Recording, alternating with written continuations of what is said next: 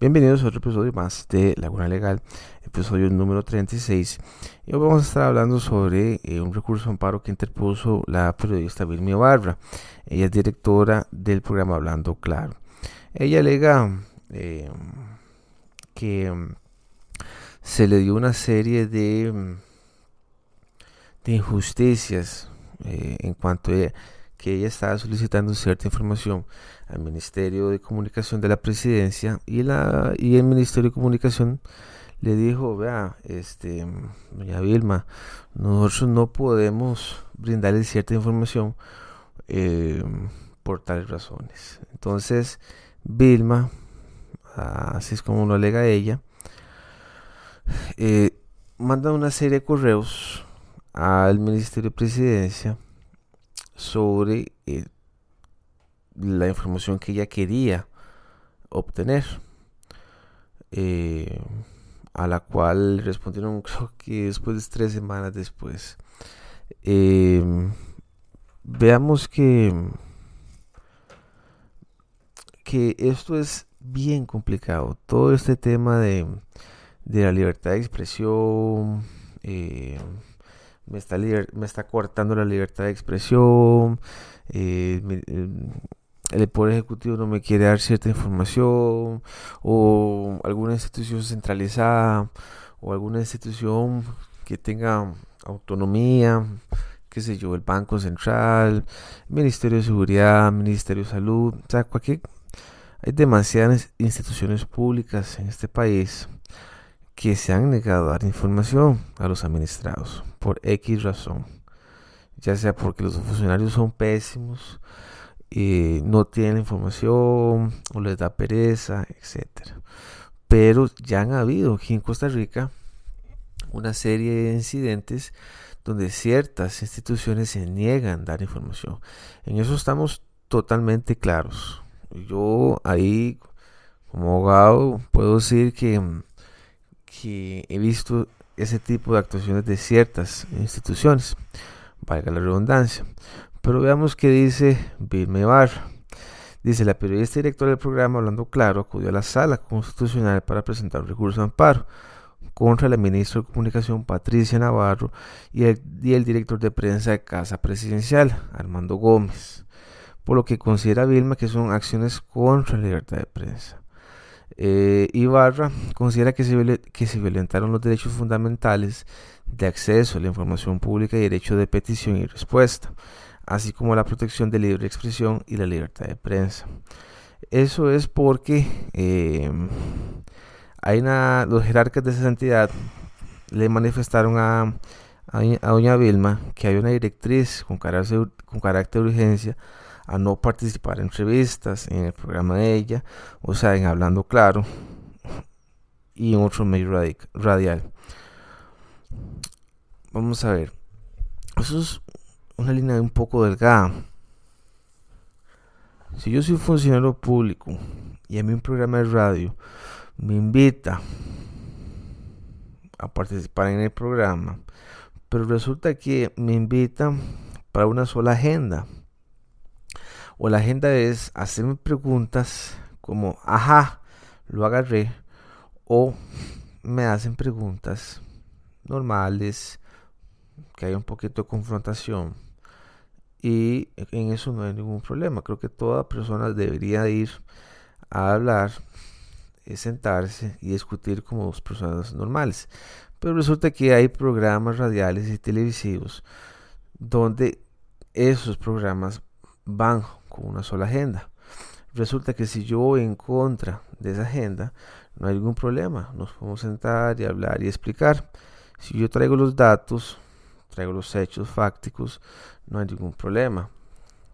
El problema es que si yo no quiero ir a esos programas radiales o televisivos, que si me invita Ignacio Santos al mediodía y yo no quiero ir, Ignacio Santos no podría oponerse a mi derecho a no querer ir a ese programa televisivo. Ignacio me podría mandar sus preguntas y yo con mucho gusto se las puedo, se las puedo contestar vía correo. Le estoy brindando la información a él. No, hay ningún problema. yo como funcionario no estoy obligado, ni siquiera en la ley de, eh, general de administración pública dicta que todo, dicta o alguna norma que dicte que, que todo funcionario público donde se le invite, donde se le invite algún medio televisivo como revistas, radiales, televisivas, etcétera, o bajo cualquier otro medio, tienen la obligación de ir. Eso yo no lo veo factible, ni creo que está estipulado en ninguna norma costarricense. Que sí está obligado a brindar información cuando se le consulta en eso sí estoy totalmente claro que el funcionario tiene que brindar la información verídica, eficaz y rápida ante cualquier administrado. Eso estamos totalmente claros. Pero resulta que Vilma este, dice que eh, para el 14 de julio, o sea, pasamos del 9 de julio al 14 de julio, remitió las preguntas vía correo a la presidencia, el cual, le, respondieron hasta el 27 de julio, o sea, el 9 de julio el 27 de julio. Una respuesta similar, o sea, me imagino que no le gustó la respuesta, entonces por eso fue que metió el recurso de amparo. O sea, solo en la cabeza de Vilma podemos saber qué fue lo que pasó y entre los ministerios que van a tener que rendir sus cuentas también, o sea, van a tener que responder el recurso de amparo. Dice, tampoco han respondido si lo hicieron, pues sus notas de respuesta contienen una serie de y excusas pseudo legales para evitar responder lo que les pregunté, que claramente constituye información pública que están ocultando. Yo no sé cuando Vilma dice, y que claramente, no sé si, si uno podría eh, sentar eso como un hecho verídico, no lo sé. Además que Vilma eh, no explica o sea, explica la forma, pero no explica el fondo del recurso de amparo. Bueno, eso tendrá que resolverlo la sala. Y dice que ella quiere sentar un, un precedente. Presidente no, quiere sentar un precedente sobre este recurso. Dice que ella aspira a que este proceso también sirva para presentar, para sentar un, precedente que, que contribuya a proteger y fortalecer el modelo de garantías democráticas que tanto nos, que tanto nos eh, enorgullecemos en ostentar y difundir, pero que al mismo tiempo y precisamente por ello estamos obligados a, salvaguardar mediante la confirmación cuando se torna necesario, como en este caso, la obligatoriedad del cumplimiento de nuestras garantías constitucionales. Mm, también me llama muchísimo la atención que mm, ni tres meses tiene el, gobierno de Rodrigo Chávez y la prensa pues exclama un grito al cielo y como ya lo hemos visto en las conferencias de prensa pero con el gobierno de de Carlos Alvarado todo fue muy bonito. Eh, Carlos Alvarado eh, respetó las leyes de este país y respetó a los medios también. Y los medios pues iban con Carlos Alvarado. Pregúntense ustedes si con Rodrigo Chávez hubiéramos tenido la restricción vehicular que tuvimos por casi dos años. Nada más pregúntense ustedes. Cuando la restricción vehicular tenía que ir a la Asamblea Legislativa y hacerse eh, reserva de ley. tenía que hacerse ley. Em, también verás que, que, les quería contar sobre un caso que este eh, la sala constitucional dio con lugar sobre un muchacho que era un periodista, pongámoslo así, que estaba dentro de un grupo de eh, Ministerio de Seguridad Pública y eh, estaban como 200 funcionarios o docentes, periodistas, 200 personas dentro de ese grupo de chat, donde el Ministerio de Seguridad Pública daba información a lo que los periodistas necesitaban. Em, el grupo tenía una serie de reglas a respetar y muchos de estos periodistas se salían porque era tanta la gente que mandaba spam, noticias, etcétera, que este esta persona o este periodista mandó una noticia al grupo de chat del Ministerio de Seguridad Pública en donde alegaba que habían policías que se fueron a hacer huelga en aquel entonces del 2018 en que recuerden ustedes que teníamos las huelgas de los doctores, de los maestros, etcétera. Y que algunos periodistas, que algunos policías alegan muchacho que se fueron a hacer huelga. El Ministerio de Seguridad Pública desmintió tal cosa que estaba desactualizado y eh, a tal razón eh, eh, el, el, el, que era jefe de prensa del Ministerio de Seguridad Pública lo expulsó del grupo de chat. Este muchacho, el muchacho interpone un recurso de amparo y resulta que lo van con lugar. ¿Por qué lo van con lugar? Bueno, dice la sala constitucional, eh, se declara con lugar el recurso. En sentencia, se le ordena a Jaime Cibaja Segura, jefe de la Oficina de Relaciones Públicas y Prensa del Ministerio de Seguridad Pública, a quien en su lugar ocupe en ese cargo, que de inmediato reincorpore el recurrente de prensa. MSP Medios. Se advierte que conformidad a lo establecido en el artículo 31 de la Ley de Jurisdicción Constitucional se impondrá prisión de 3 a 2 años o de 20 a 60 días de multa. Em, esto, eh, bueno, y además se condena al Estado el pago de las costas y daños y perjuicios causados con los hechos que sirvan de fundamento a esta declaratoria. Eso fue en octubre eh, del 2018. Em, y básicamente es un caso bien interesante porque el caso es un poquito extenso, pero eh, básicamente es así como yo les comenté. El, vamos a ver para, para que tal vez se den una idea. Eh, se den una idea que eh, así resumidamente de que existen casos. A este muchacho lo expulsa indefinidamente, así le dijeron, en el Ministerio de Seguridad Pública lo expulsan indefinidamente, no le dicen cuándo lo van a reinstalar, simplemente lo echaron, pero el, periodista seguía recibiendo información a través del correo electrónico.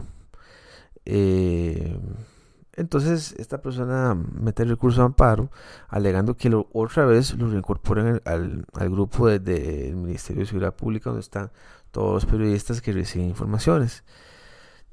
Em, y vean que la sala constitucional dio con lugar a ese recurso. Una cosas tan insignificantes que tiene que estar viendo la sala, del montón de cosas que ve la sala en sí, aún así se lo dieron con lugar. Vamos a ver qué, qué es lo que, lo que se trae el, el, recurso de Vilme Barra, el fondo en sí. Uno quisiera verlo para ver de qué es lo que se trata. También em, quería tocar en este episodio sobre lo que se ha venido hablando por años, años, han sido años, pero es cuando digo años es sobre la pauta publicitaria que ejerce el, Estado en sí a diferentes entes privados.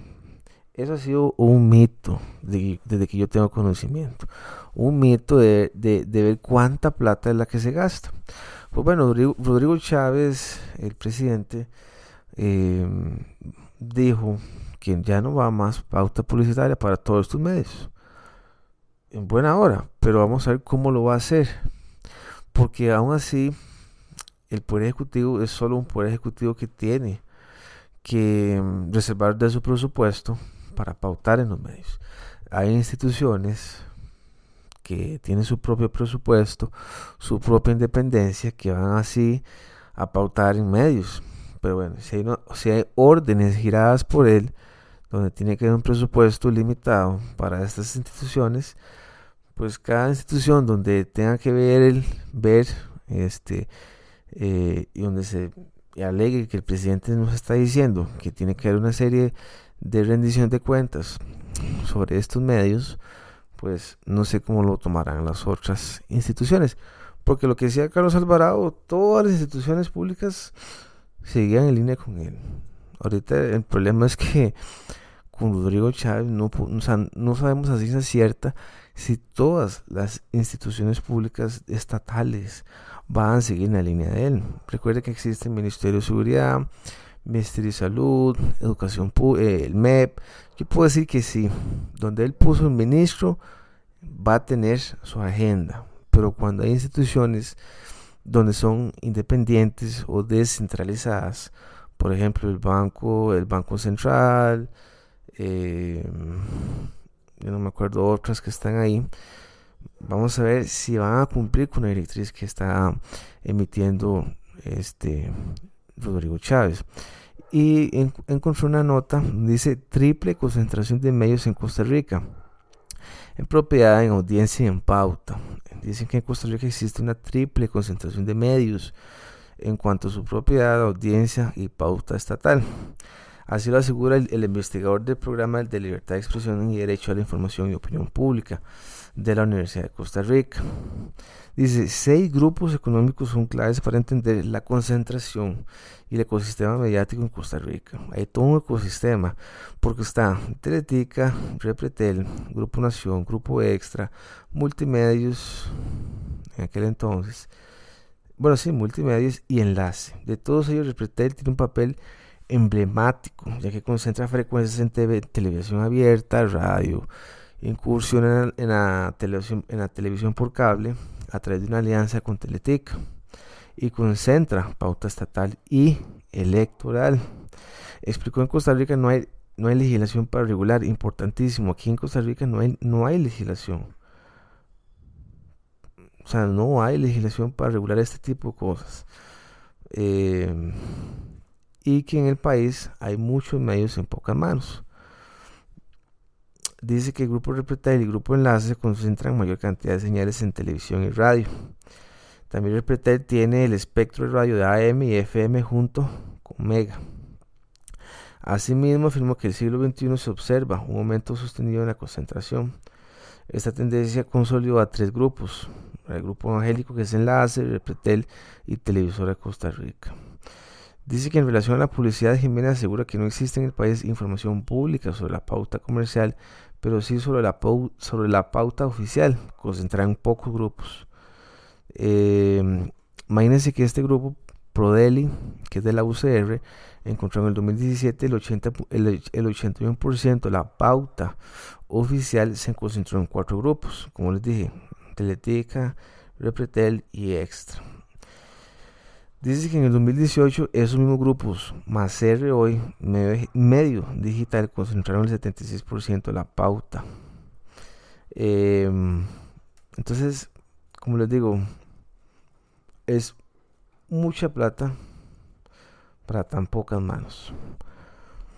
Pero es que aquí, aquí en Costa Rica tampoco hay una cantidad inmensa de medios. Entonces, de cómo hace el, gobierno para tratar de dar a, dar a conocer sobre los proyectos, sobre sus noticias, sobre los, logros que alcanza. Van a tener que hacer toda una agenda porque aún así, aún así yo lo veo un poquito complicado porque mm, toda pauta tiene que salir a través de un cartel. Ese cartel tiene que salir en SICOP. Y en SICOP, pues bueno, van a haber personas interesadas en pautar toda la información que esa institución pública requiera que se paute en medios televisivos. O es que o es que las instituciones van a dejar de pautar del todo sobre sus proyectos, sobre información. Por ejemplo, se los pongo así, la Junta de Protección Social va a dejar de putar en Teletica y Repretel. No, o en La Nación, o en Grupo Extra. Todas esas cosas, pues, se las van a tener que, se las van a tener que preguntar en el Poder Ejecutivo. Porque eh, si es así, si ellos dicen no va más pauta publicitaria, ni en CRO, ni en Teletica, ni en Repretel, entonces no hay más pauta, no hay más carteles, eso sí es el Poder Ejecutivo, porque van a haber otras instituciones públicas como municipalidades, eh, eh, instituciones grandes como el ICE, donde van a tener que dar a conocer a través de eh, comerciales o en radio que alguna, que alguna municipalidad vaya a extender una extensión de impuestos municipales o la Junta de Protección Social sobre el gordo navideño, o es que van a recortar sustantivamente esos presupuestos. Si antes tenían mil millones predestinados a pauta, ¿cuánto va a ser cada institución? O sea, Rodrigo Chávez no va a poder controlar todas esas cosas, me parece. Pero me parece admirable que se toque el tema se toque el tema y que diga, no va más pauta publicitaria. Pero ¿qué pasa si Teletica, CR Hoy o Repretel quieren participar en esos concursos que son sacados en SICOB? Y no los gana, los gana otra persona, excelente. Todo eso los que e, es, es, lo que yo quiero ver. Eh, y realmente si se va a dar. Porque eh, está un poquito complicado. Ya para terminar, dice que la Universidad de Costa Rica alerta por concentración mediática y falta de garantías para la diversidad y el pluralismo en el país. La misma institución Prodeli, que es el programa Libertad de Expresión y Derecho a la Información, y SICOM, eh, todas de la UCR, recomiendan crear una nueva ley de radio y televisión para fortalecer la diversidad y la pluralidad realidad de medios que en, este, que en esta que estén en línea con los estándares de libertad de expresión del sistema interamericano de derechos humanos. Si es que tanto estamos hablando de derechos humanos. Dice la nota que se, la, nota periodística que se nota una ausencia total de iniciativas legislativas que impulsen mecanismos de política pública para promover procesos con réditos en el campo de una comunicación plural e inclusiva con procesos en los proyectos de ley sobre el derecho de acceso a la información pública y la libertad de prensa periodistas, el derecho de acceso a los contenidos de interés general o la concesión especial de las frecuencias a la, UNA, la, perdón, a, a la Universidad Técnica Nacional o la agenda legislativa, que en este caso carece de propuestas novedosas. Además, eh, indica esta, esta, muchacha, esta muchacha Giselle Bosa Solano que, no existen proyectos de ley que pongan en el debate público los derechos digitales o que al menos se discuta el impacto de las grandes plataformas de Internet sobre el derecho a la información de las personas. También en esta nota dice que otra brecha se evidencia que, que, con el, que con el hecho de que 25 de los 82 cantones no cuentan con ningún tipo de medio de comunicación, lo que condiciona a las poblaciones de esas comunidades a meras receptoras de contenido sin posibilidad de colocar sus temas de interés en la discusión pública y sin acceso a los medios como mecanismos de control ciudadano. Me parece súper importante este hecho. Eh, como les digo, vamos a ver qué es lo que pasa eh, porque se las trae. Se las trae. Entonces yo me imagino un escenario donde, ok, donde yo tenga autonomía, donde yo tenga competencia como presidente, mando a ejercer la directriz y no va más publicidad a estos medios o se o esperamos que venzan los contratos que, que salieron mediante contratación administrativa y no se les renueva más y listo. Pero bueno, chicos, una vez más, gracias por escucharnos. Eh, si tienen otros temas de interés, por favor no duden. Y búsquenos en Instagram como Laguna Legal. Chao, nos vemos.